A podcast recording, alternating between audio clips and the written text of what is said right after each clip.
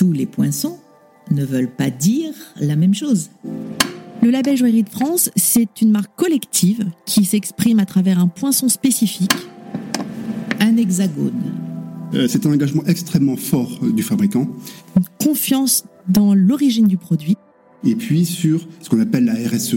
C'est d'une excellence de fabrication à la française qui prouve encore une fois le, niveau qualité encore supérieur euh, des pièces qui sont labellisées. Et qui inclut dans un hexagone le poinçon de titre et le poinçon de maître.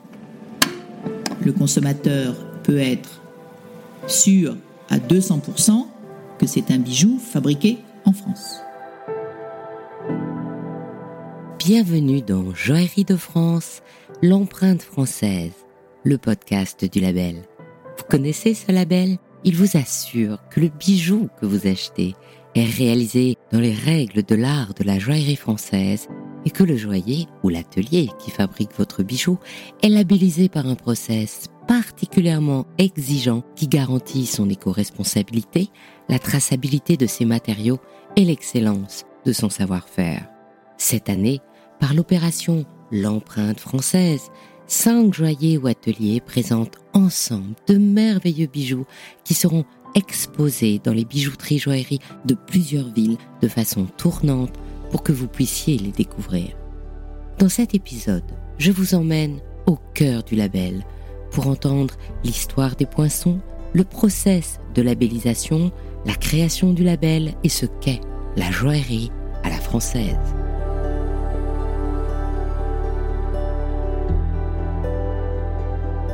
Je suis avec Dominique de Blanchard, la présidente du label Joaillerie de France. Bonjour Dominique. Bonjour Anne. Alors Dominique, explique-moi un peu, parce que un bijou, ça a des poinçons. Donc pourquoi rajouter un label? Alors effectivement, tous les bijoux ont des poinçons. Mais tous les poinçons ne veulent pas dire la même chose. Et l'histoire des poinçons sur les métaux précieux est une histoire fort ancienne. Euh, la première réglementation qui a concerné les orfèvres, donc l'argent, remonte au XIIIe siècle. Pour l'or, c'est en 1313 qu'une ordonnance de Philippe le Bel a ordonné que les ouvrages d'or soient munis également d'un poinçon.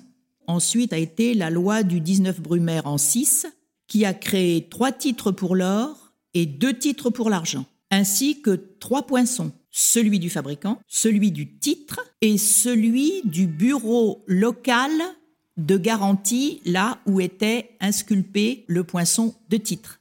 Alors il y avait un poinçon spécifique pour Paris et il y avait un poinçon spécifique pour chacune des provinces ou des départements ou des, des villes. Le titre pour l'or, c'est 18 carats. Il y a eu, à une époque, puisque j'ai dit que la loi du 19 Brumaire avait instauré trois titres pour l'or, il y avait 18 carats, 20 carats et 24 carats.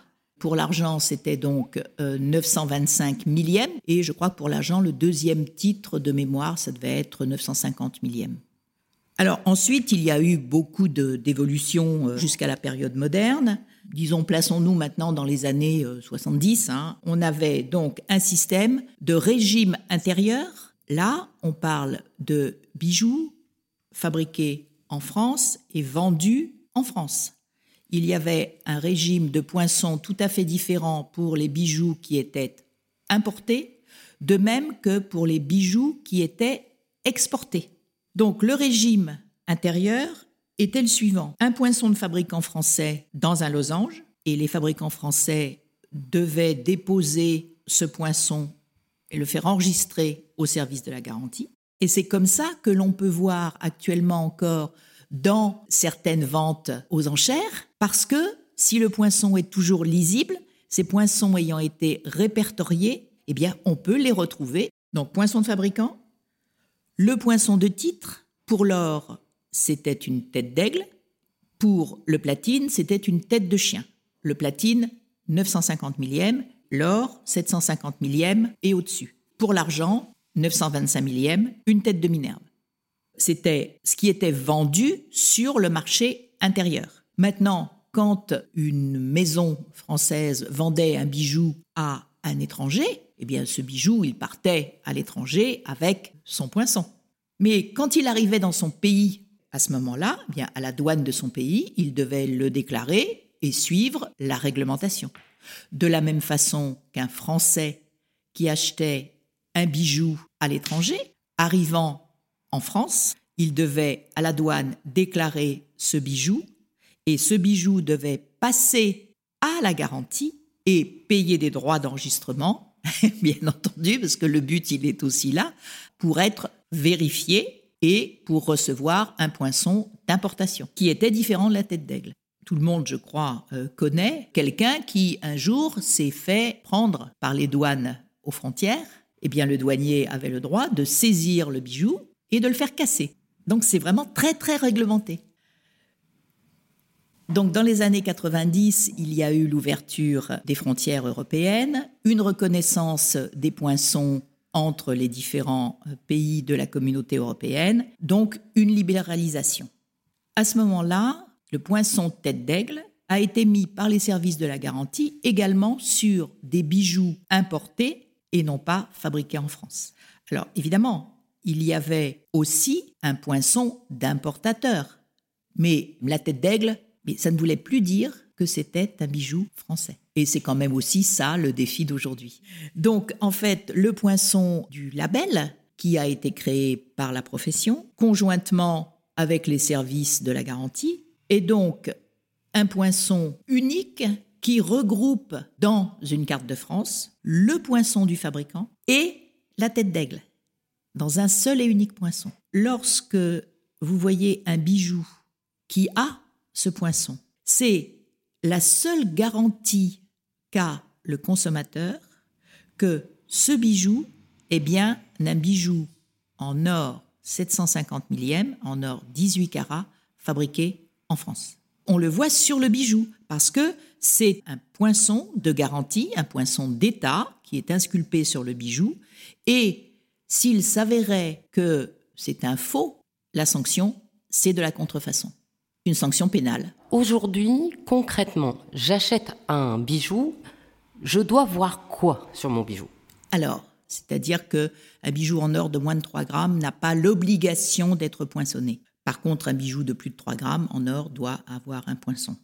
Si le bijou a un hexagone à l'intérieur duquel il y a le poinçon de maître et le poinçon de titre, si c'est de l'or 18 carats, une tête d'aigle, si c'est du platine 950 millième, une tête de chien, ce bijou, le consommateur peut être sûr à 200% que c'est un bijou fabriqué en France. Quand je vois un bijou d'une grande marque, en fait, moi, je vois surtout la marque à l'intérieur du bijou. Et donc ça, c'est un poinçon aussi? Non, la marque, ça n'est pas un poinçon. C'est indépendant des poinçons de garantie de l'État. La marque, c'est en fait l'indication de la propriété intellectuelle, artistique du bijou. Ça signifie que ce bijou, qui est signé d'un grand nom de la place Vendôme ou d'un équivalent à l'étranger, a été créé, conçu, fabriqué exclusivement par cette maison. Et d'ailleurs, si cette gravure du nom était copiée sur un bijou qui n'est pas du tout un bijou qui appartient à la marque, c'est également de la contrefaçon. Mais c'est indépendant des poinçons de titre et de garantie. En fait, le poinçon euh, label Joaillerie de France, c'est un made in. Petite chose que je rajoute, c'est que, euh, que c'est un bijou fabriqué en or, en platine ou en argent, puisque le label Joaillerie de France s'applique aux trois métaux.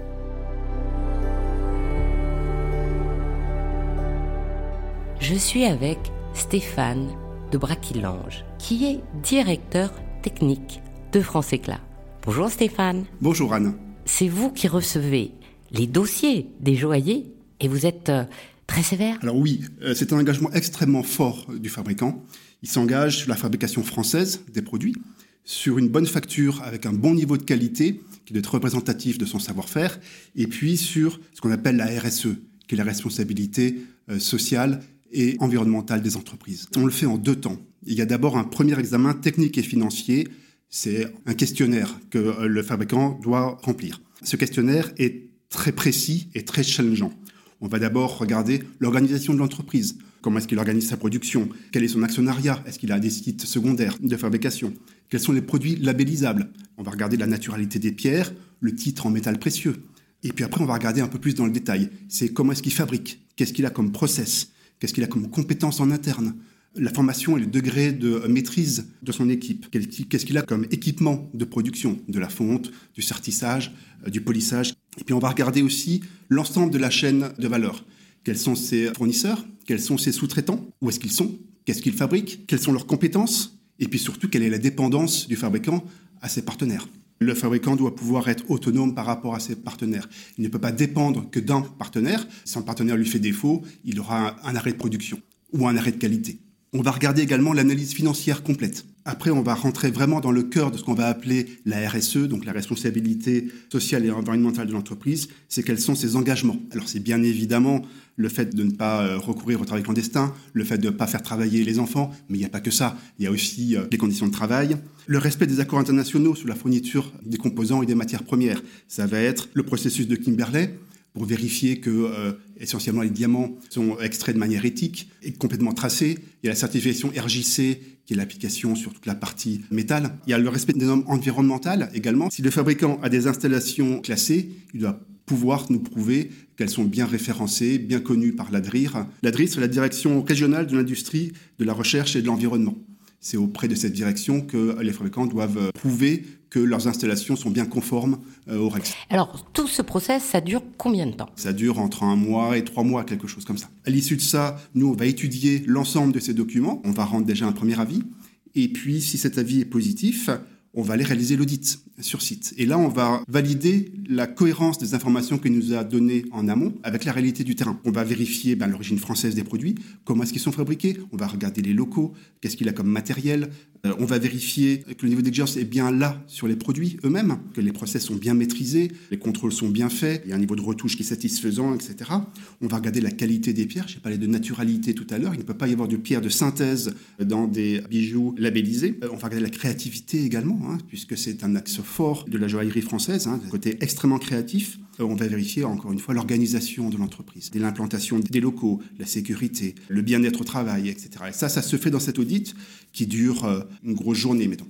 Et après, nous, Français Clair, on va faire un rapport à l'Union française euh, de la bijouterie joaillerie, qui va du coup, s'il est positif, va examiner quelques pièces représentatives de la fabrication du demandeur. Et après, il va noter cette qualité et donner son avis définitif. Ça va durer entre six mois et un an, quelque chose comme ça. Ça représente bien le degré extrêmement fort d'engagement, extrêmement challengeant, et on doit prouver qu'on est capable d'atteindre ce niveau-là. Et puis, quelque chose que l'on ne pense pas toujours, hein, c'est que euh, la labellisation a une durée de trois ans. C'est-à-dire qu'au bout de trois ans, le euh, fabricant doit refaire une demande, doit reproduire certains documents, et puis on peut éventuellement être amené à faire un audit s'il y a eu des changements importants dans l'organisation de l'entreprise. Ce côté engageant doit être vérifié régulièrement pour assurer la qualité du label. Le label Joaillier de France, c'est vraiment un gage de euh, qualité des pièces, de traçabilité des composants et de bonne facture. On a la preuve avec les poinçons de maître et de titre sur la qualité et sur le savoir-faire. Il y a en plus le poinçon Joaillier de France, donc avec l'hexagone, qui prouve encore une fois le niveau qualité encore supérieur des pièces qui sont labellisées.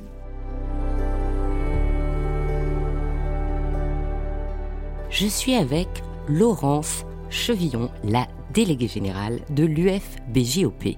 Bonjour Laurence. Bonjour Anne. Alors Laurence, l'UFBJOP, le comité français CLA, tout ça commence à se mettre ensemble pour faire ce label? L'Union française de la bijouterie, joaillerie, orfèvrerie des pierres et des perles, c'est l'organisation professionnelle nationale de référence qui représente les entreprises de bijouterie joaillerie fabricantes françaises. Elle travaille en très étroite collaboration avec France Éclat, qui est notre comité de développement économique et qui représente les métiers de la bijouterie, joaillerie, horlogerie, art de la table. C'est un comité qui est sous tutelle de l'État et qui finance des actions collectives telles que celle du label Joaillerie de France. alors, ce label, il a été créé en 2006, c'est ça? Absolument, parce qu'il avait une double vocation. C'était répondre à un besoin croissant des consommateurs d'avoir une confiance dans l'origine du produit et surtout une garantie d'un Made in France et d'une excellence de fabrication à la française. Le label répond à ce besoin. Et deuxièmement, ce label, c'est un marqueur d'excellence. Un marqueur d'excellence à la française qui permet de valoriser les bijoux labellisés naturellement en France, mais également à l'international. Le label, c'est une marque collective. Donc, qui dit marque dit dépôt auprès de l'organisme officiel qui enregistre les marques, c'est-à-dire l'INPI. Donc, le label est protégé avec le droit de la propriété intellectuelle et tous les labellisés qui portent ce certificat, label joaillerie de France, doivent répondre à un très haut niveau d'exigence et surtout, ils sont tous protégés par le droit de la propriété intellectuelle. Et donc, si une personne utilise le label et qu'il n'en est pas autorisé, en fait, on appelle ça de la contrefaçon. Notre label joaillerie de France, il se caractérise par la marque avec un logotype qui a été d'ailleurs construit avec la monnaie de Paris est reconnu ensuite par la Direction générale des douanes comme étant un poinçon officiel reconnu par l'État français qui atteste la qualité de l'or, c'est-à-dire de l'or 750 millième, et un poinçon de maître enfermé dans un hexagone et qui se matérialise par un poinçon. Et ce poinçon, il est reconnu par l'État à travers la Direction générale des douanes, avec qui on a travaillé par la suite pour mettre au point la technologie du laser. Le joaillier, le fabricant, soit il le poinçonne avec le coup du poinçon, Absolument. soit si le bijou est petit par exemple ou fragile, il le poinçonne par le laser. Oui, le laser, c'est une technologie qui permet d'accéder à des endroits un peu plus compliqués et donc d'apposer ce poinçon sur euh, des bijoux qui n'auraient pas pu recevoir le poinçon, ce qu'on appelle mécanique, donc frappé à la main. Donc ce que vous êtes en train de me dire, c'est grâce aux recherches pour le label que maintenant on peut utiliser le laser même quand c'est le titre. Absolument. Le poinçon de garantie, donc la fameuse tête d'aigle qui indique 750 millième ou la tête de chien pour indiquer le platine, n'était apposable que manuellement en raison des textes qui existaient depuis très nombreuses années, grâce au label Joaillerie de France et à la nécessité qu'on avait d'apposer ce poinçon au laser pour qu'il soit très propre et euh, facilement apposable, on a fait évoluer les textes de loi. On a travaillé avec la Direction générale des douanes pour que les textes du Code général des impôts évoluent et permettent cette nouvelle technologie qui bénéficie à tout le monde aujourd'hui. Le label Joaillerie de France, c'est une marque collective qui s'exprime à travers un poinçon spécifique qui a été créé en collaboration avec la Monnaie de Paris et la Direction générale des douanes et qui inclut dans un hexagone le poinçon de titre et le poinçon de maître. Et donc elle est à la fois semblable pour tout le monde et en même temps particulière puisque chacun a son poinçon de maître. Exactement. À travers ce label, les fabricants joailliers expriment trois choses.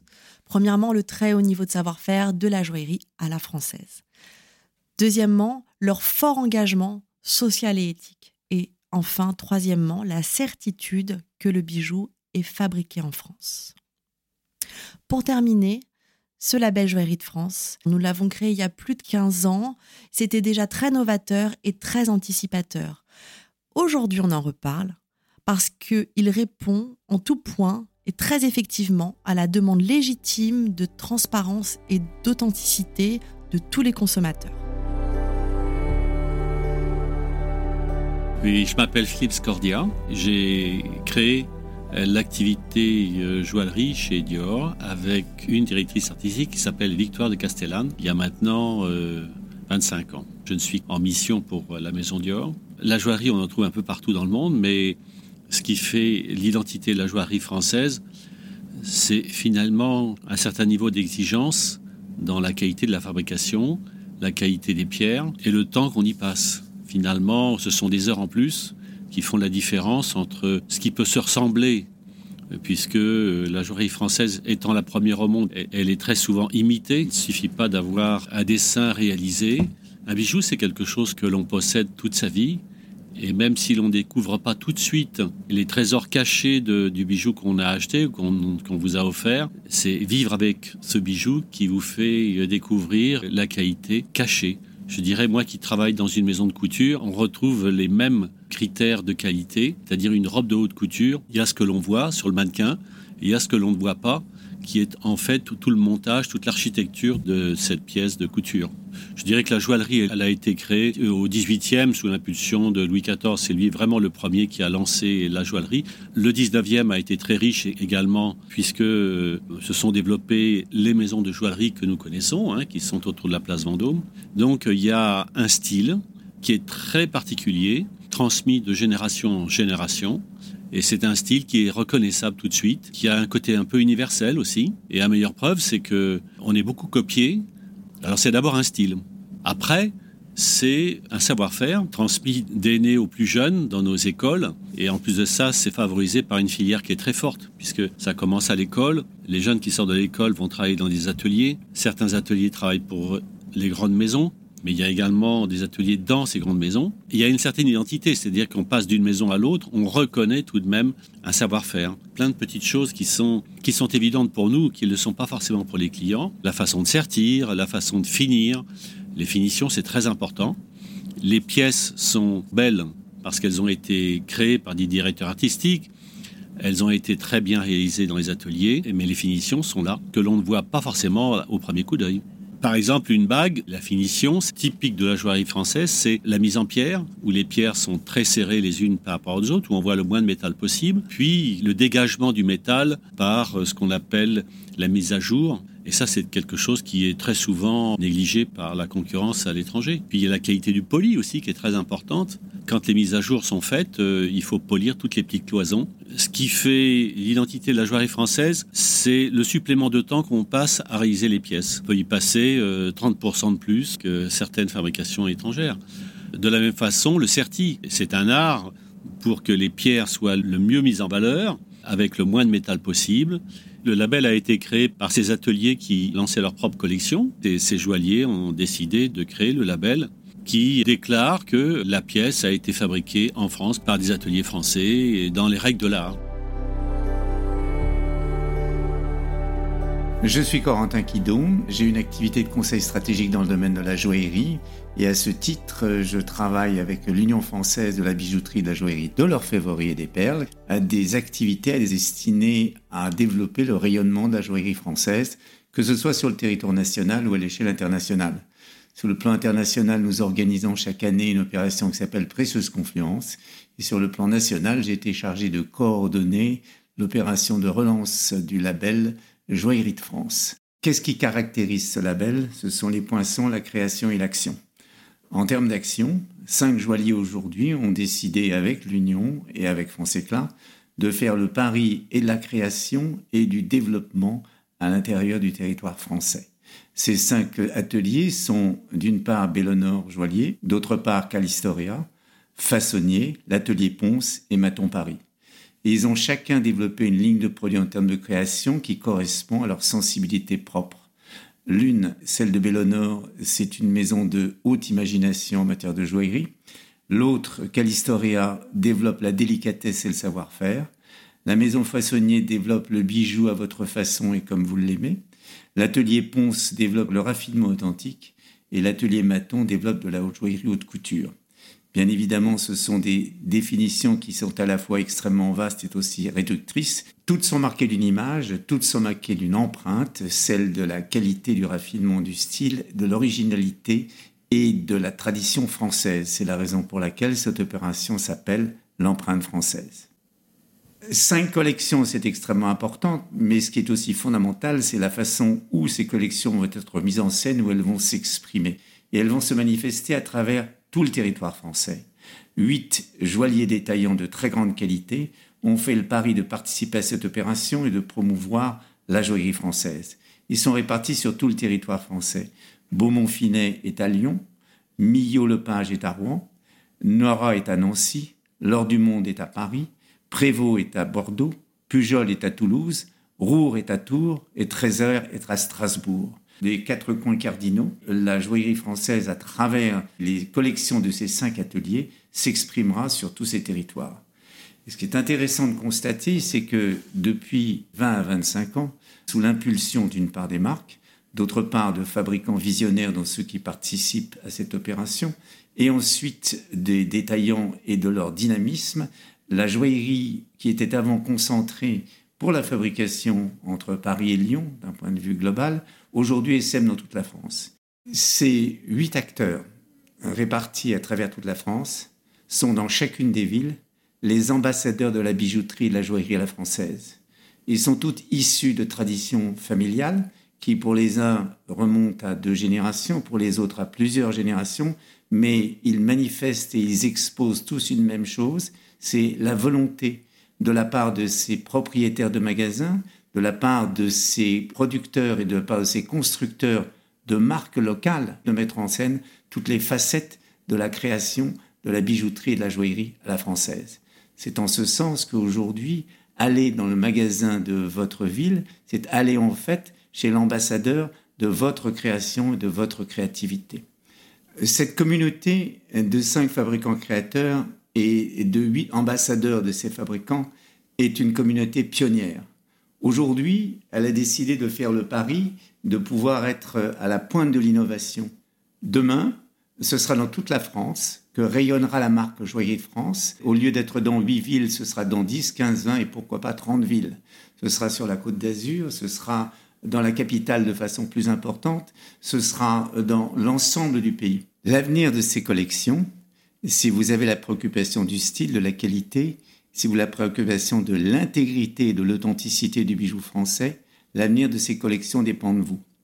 Ce qui signifie que vous pourrez demain trouver tout à côté de chez vous un détaillant, un magasin, pourquoi pas un centre commercial qui pourra vous offrir ce label unique est le label Joaillerie de France. C'est cela aujourd'hui qui est en train de se réaliser avec ces 13 pionniers qui, nous l'espérons, deviendront 20, 30 puis 50 destinés à aller à la conquête de ce que sont vos goûts, vos espérances, vos recherches en matière stylistique.